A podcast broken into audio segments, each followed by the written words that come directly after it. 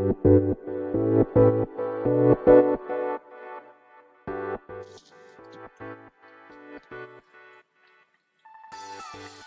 い、始まりました。本を読んでは独り言ラジオ。私、変な髪型をしたポンコツ薬剤師こと町田和俊でございます。はい。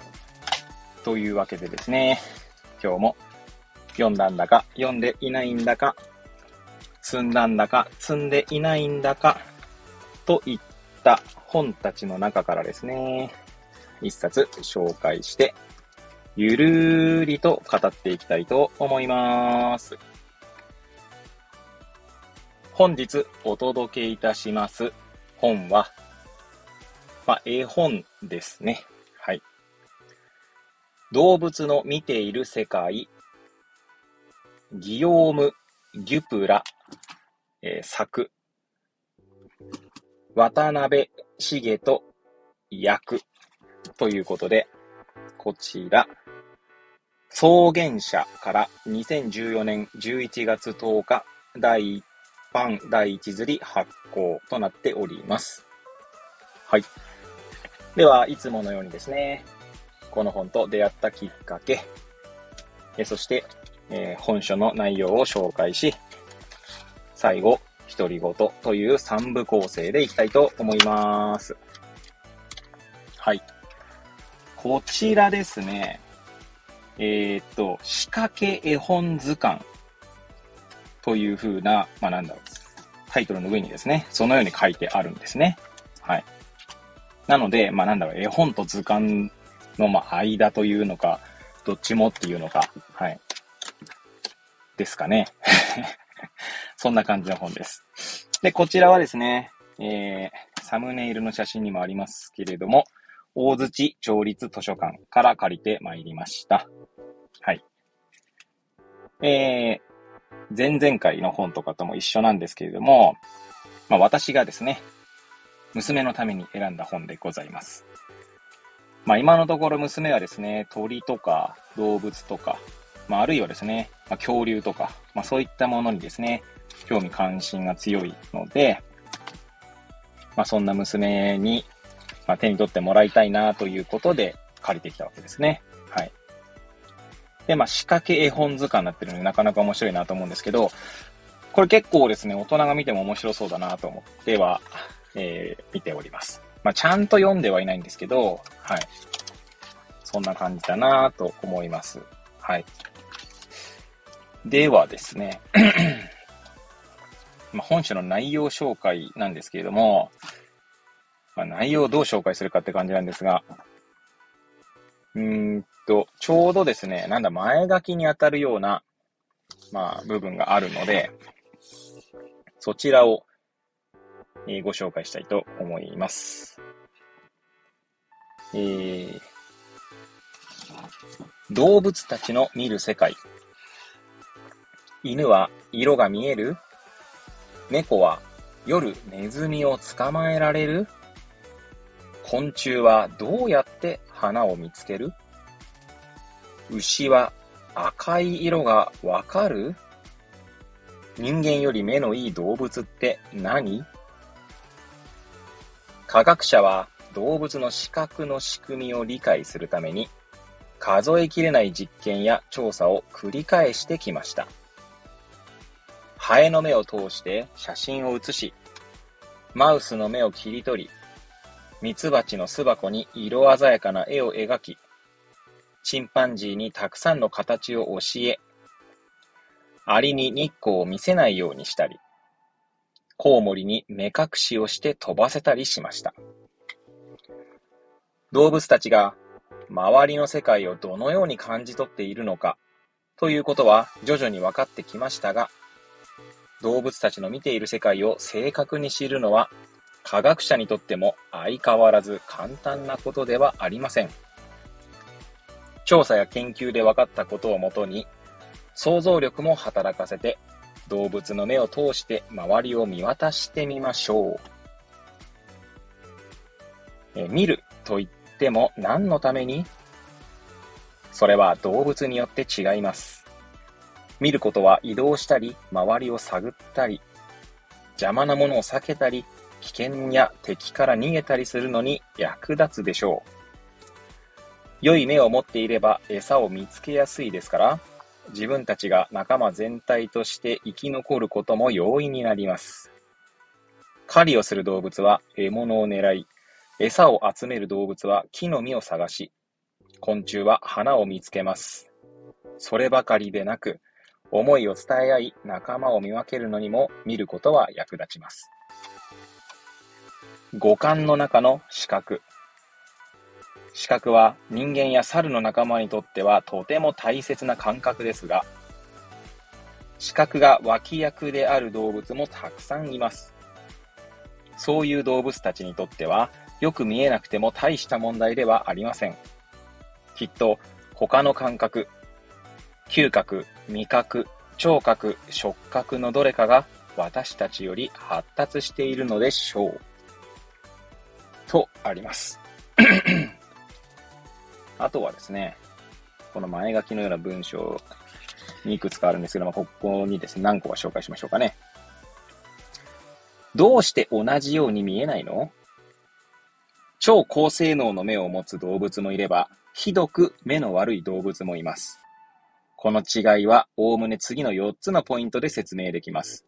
この本では、動物についた小さな絵と説明で、それぞれの違いのわけがわかるようになっています。4つのポイントが不思議な旅の案内役になってくれるでしょう。ということで、視野、見える範囲。色と光。色は光が作り出す感覚。動きを捉える能力。動いているものを見分けられるか。視力。細かいところをはっきり見る能力。はい。あとはですね。脳の働きで見る。目だけで物を見るわけではありません。網膜が受け取った情報を読み解くには脳の働きが必要です。とありますね。まあ、全部は紹介しないんですけど、まあ、ここら辺が、えー まあ、最初の初めにに近いところですかね。まあ、その後、哺乳類、うんと、次が鳥かな鳥、えー、あとは爬虫類か、これ。そうですね。爬虫類、両両生類、関係動物、複足類、そして昆虫と続いていきますね。はい。では、最後、独り言という感じでいきたいと思うんですけれども、いや、そうですね。動物たちの見える世界っていう意味では、なかなか面白い本だというのは先ほども申し上げたんですけども、これですね、ちょうど今読んでて、まあ、思い出したことがあってですね、えー、ちょうど私の息子の話なんですけど、私の息子はですね、まあこの番組でも何回かお話ししておりますけれども、まあ生まれた時ですね、に、まあちょっと呼吸が止まってしまったこともあって、まあ脳内にですね、まあ酸素がいかずに壊死している部分があったと。で、まあその後ですね、他の脳が多分それを補ってくれているとは思うんですけれども、まあ生まれて数ヶ月の状態はそういう感じだったんですね。まあ、その結果、脳性麻痺とか、まあ、いろいろな障害が、ま、出るだろうと言われているんですけれども、まあ、脳性麻痺に関してはね、もう出てるっていう診断ですけれどもね。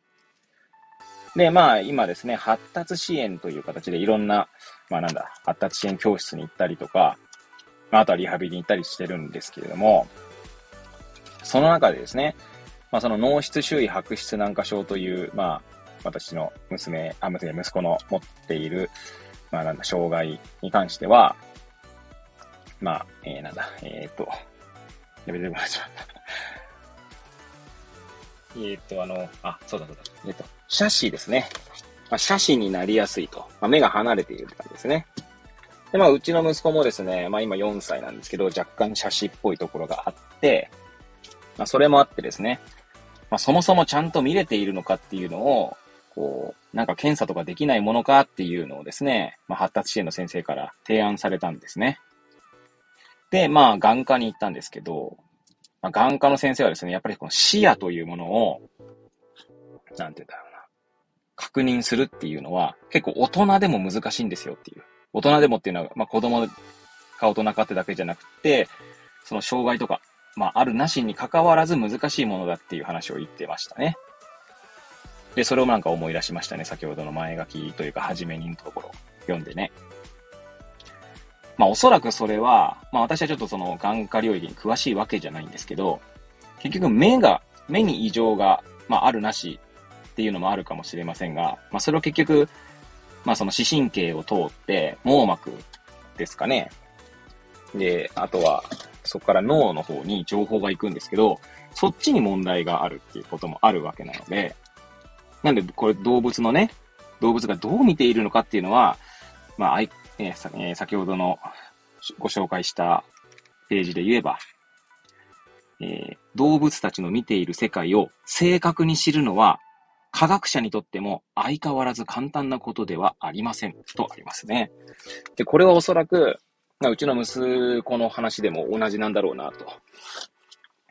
いや、なのでまあなんか確かめたい気持ちはないわけじゃないんですけどね。いやでも確かに自分がどう見えているのかっていうのを人にどう伝えるかって結構難しくないですか？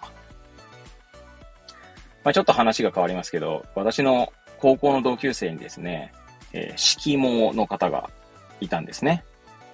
で、確か緑色だったかな緑とか赤が見えなかったっていうふうに記憶しておりますけど、もしかしたらちょっと違うかもしれませんが、おそらくですね、その人の見えている世界っていうのは違うはずなんですよね。同じものを見ていても。それを正確に知るってかなり難しいだろうなと。まあ、ましてやですね、話を戻すと息子の場合には、それを言葉で表現することが、まあ、まあ、まだできないのか、まあ、ずっとできないのかっていうのはちょっとわかりませんが、まあ、そうなってくるとですね、まあ、なおのこと難しいんだろうなと思ったりしました。はい。いやね、なんか、そう考えるとね、人間の体ってすごいなと思ったりもしますよね。まあ動物の体も当然すごいんですけどね。はい。まあそんなことを感じさせてくれる、まあ仕掛け絵本図鑑でございました。はい。まあ本日はここら辺でですね、終えたいと思います。本日は動物の見ている世界をお届けいたしました。くだらない私の番組ではございますが、また遊びに来ていただけると嬉しゅうございます。そしてそして、概要欄の方ですね、リンクを貼っておりますけれども、ノートの方ですね、毎日記事を投稿しております。本を読んでは独り言ノートということですので、えそちらも時間あれば遊びに来ていただけると嬉しゅうございます。それではまた次回お会いいたしましょう。ごきげんよう。